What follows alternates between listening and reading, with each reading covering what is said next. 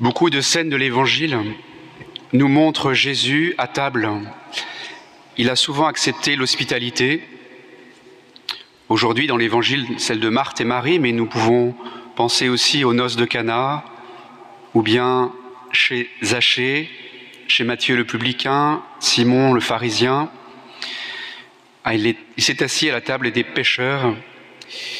Et nous pouvons donc voir que c'était important dans la démarche de Jésus de, partager le repas.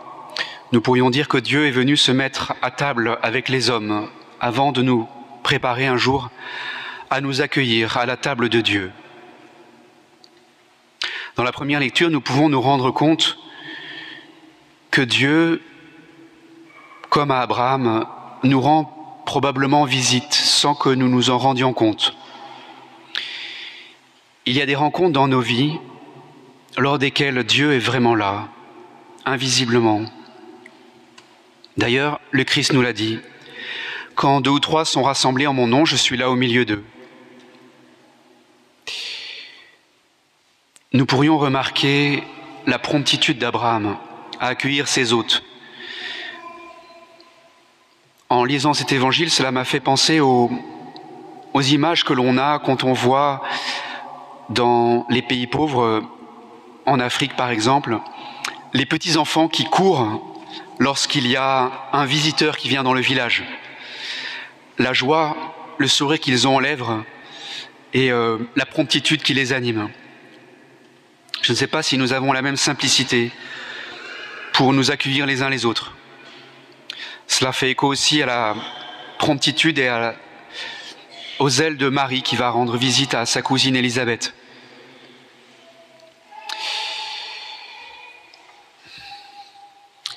Pour ma part, euh, je me suis souvent dit après coup que j'avais trop attendu pour aller voir telle ou telle personne, pour aller visiter tel ou tel malade. Prenons garde que ne s'accumulent pas trop euh, ces occasions manquées d'aller à la rencontre des autres, d'aller rendre visite. J'étais malade et vous m'avez euh, soigné, vous m'avez visité, j'étais en prison, nous dit le Christ.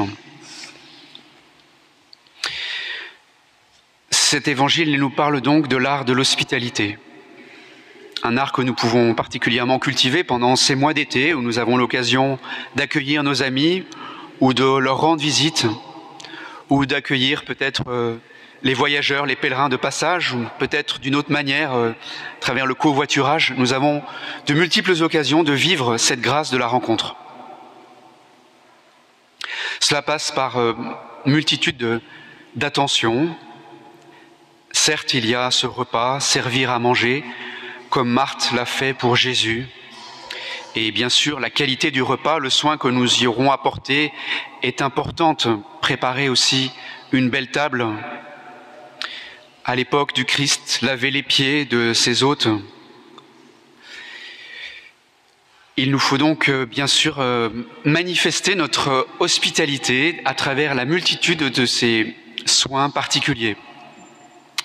Mais nous devons bien sûr faire attention à ne pas passer à côté de l'essentiel de la rencontre. C'est-à-dire prendre du temps avec ceux que nous accueillons pour les écouter, pour parler avec eux. Il me semble que la tradition de l'apéritif est en tout cas tout à fait propice pour cela. Il me semble qu'avant de partager le même repas, avant de nourrir nos hôtes, avec une nourriture terrestre, eh bien, il faut nous nourrir les uns les autres en prenant de nos nouvelles, en prenant le temps de nous raconter ce que nous avons vécu dans la semaine, les joies et les épreuves. La première chose qu'un hôte attend de celui qui l'accueille, il me semble, c'est de pouvoir lui dire comment il va, ce qui arrive dans sa vie. Et donc, euh, nous pouvons sûrement de cet évangile de Marthe et Marie retenir cela déjà. Bien sûr, c'est que nous risquons de passer à côté de la véritable hospitalité.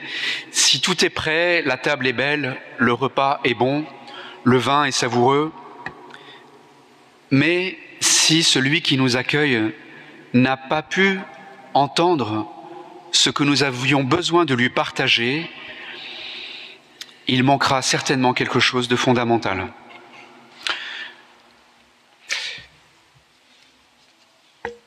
Alors, euh, je pense que pour euh, le temps qui est le nôtre, ce temps de l'été, mais aussi ce temps après cette, cette crise sanitaire, nous pouvons porter une attention particulière tous ces jours-ci à être attentifs à ceux que nous allons croiser, peut-être dans notre maison, mais cela peut être euh, sur le parvis de notre église à la sortie de la messe, il me semble que nous parlons trop souvent uniquement avec les personnes que nous connaissons déjà. C'est vrai que ce n'est pas toujours facile de, gérer ce, ce moment-là, mais il me semble que cela commence aussi là, euh, bien sûr sans risquer de, de, blesser les personnes que nous connaissons déjà, qui pourraient croire que nous ne voulons pas leur dire bonjour. Donc ça peut arriver aussi, donc c'est un art difficile, je reconnais, mais déjà à la sortie de l'église, mais sur notre chemin, partout où nous irons cet été, prenons soin de la manière dont nous nous accueillons les uns les autres. Après, bien sûr, nous avons aussi notre pudeur, nous avons nos blessures personnelles, nous ne savons pas toujours comment faire pour entamer la conversation. Il me semble qu'il y a juste un petit cap à franchir, la plupart du temps, qui est ce premier pas. Ça commence tout simplement par, bien sûr, bonjour, ça passe par un petit regard, une attention, et peut-être simplement par une question. Comment allez-vous? D'où venez-vous? Si nous me semble que c'est quelqu'un de passage, peut-être lié à Évron pendant cet été à la basilique, et peut-être euh, que nous pouvons trouver par nous-mêmes les quelques questions qui vont amorcer la conversation. C'est certainement un moment clé, celui de la rencontre.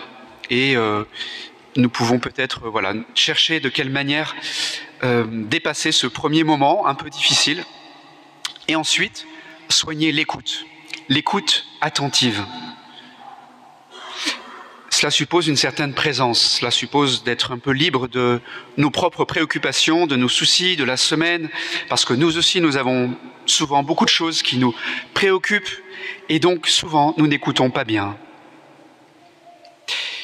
En vous le disant, je pense moi-même à toutes ces occasions que j'ai eu de me rendre compte que je n'ai pas été attentif aux uns et aux autres, et donc je me dis que cela doit être un peu le cas pour, pour une part, pour chacun de nous.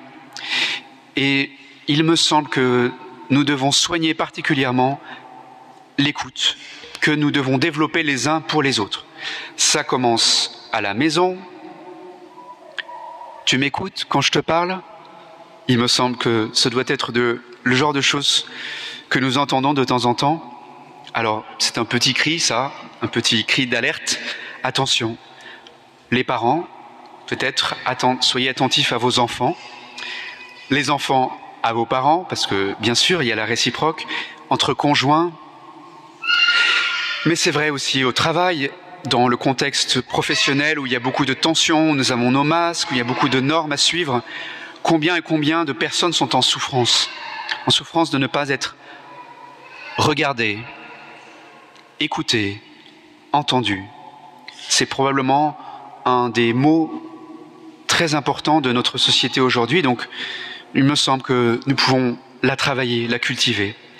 Parce que arriver à dire à quelqu'un ce qui nous préoccupe, ce qui nous soucie, c'est une part essentielle de ce chemin de, de, paix, de libération, de guérison parfois que nous avons à vivre.